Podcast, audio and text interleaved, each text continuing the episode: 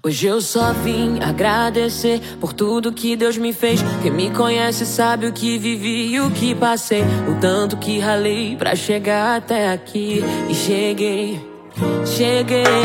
Lembro Olá, queridos ouvintes, tudo bem com vocês? Por aqui tudo ótimo, com uma esperança gostosa no peito de que dias melhores virão e trago para vocês mais um Afrolivros, programa de dicas literárias pretas aqui na nossa gloriosa Web Rádio Griot.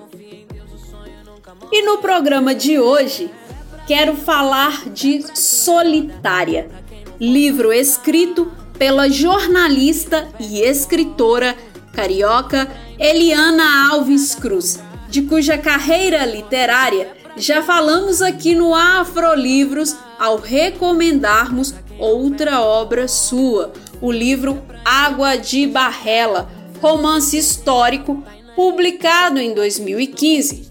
E se você não ouviu sobre essa dica, dá uma pesquisada no Spotify da Web Rádio Griot depois, beleza?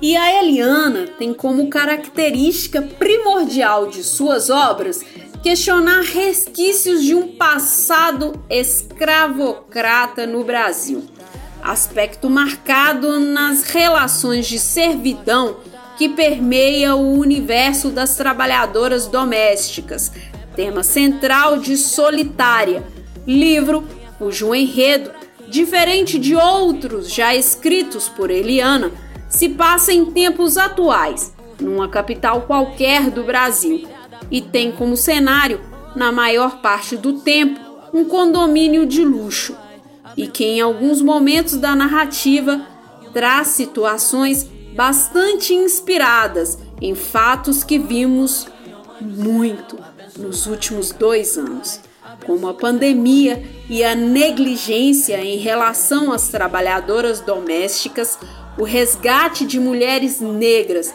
em situação de trabalho escravo a morte do menino Miguel e, por fim, a importância das ações afirmativas.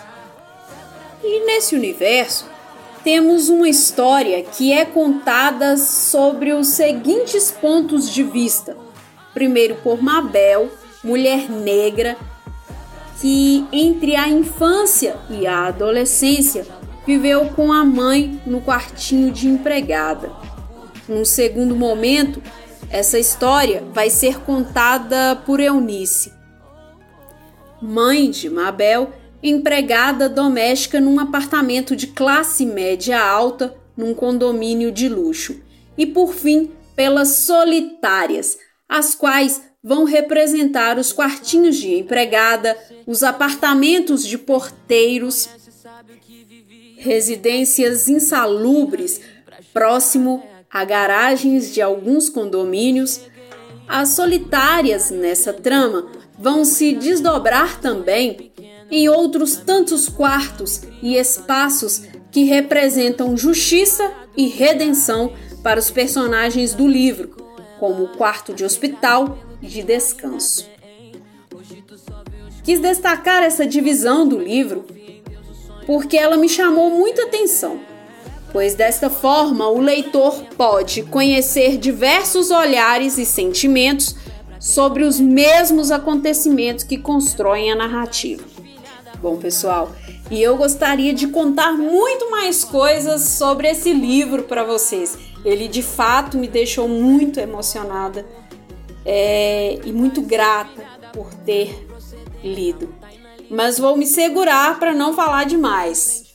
Então, só vou recomendar para vocês de coração que leiam Solitária e que apreciem esta grande obra de Eliana Alves Cruz, que é mais do que necessária. E eu vou ficando por aqui. Gratidão infinita pela escuta. Nos acompanhem pelo nosso site, aplicativo e também pelo nosso Spotify. Caminhos abertos e até a próxima semana.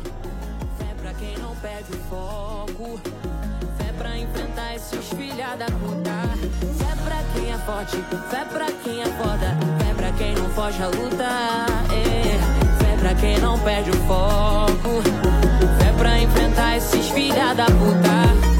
Oh mãe, oh mãe do céu, abençoai, abençoai Abençoar é a correria e o nosso pão de cada dia.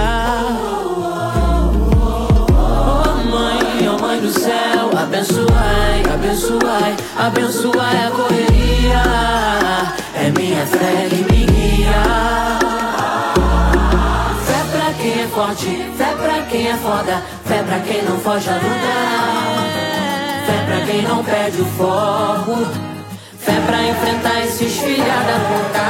Fé pra quem é forte, fé pra quem é foda. Fé pra quem não foge a lutar. Fé pra quem não perde filha da puta. Fé pra quem é pode, fé pra quem acorda, fé pra quem não foge a luta.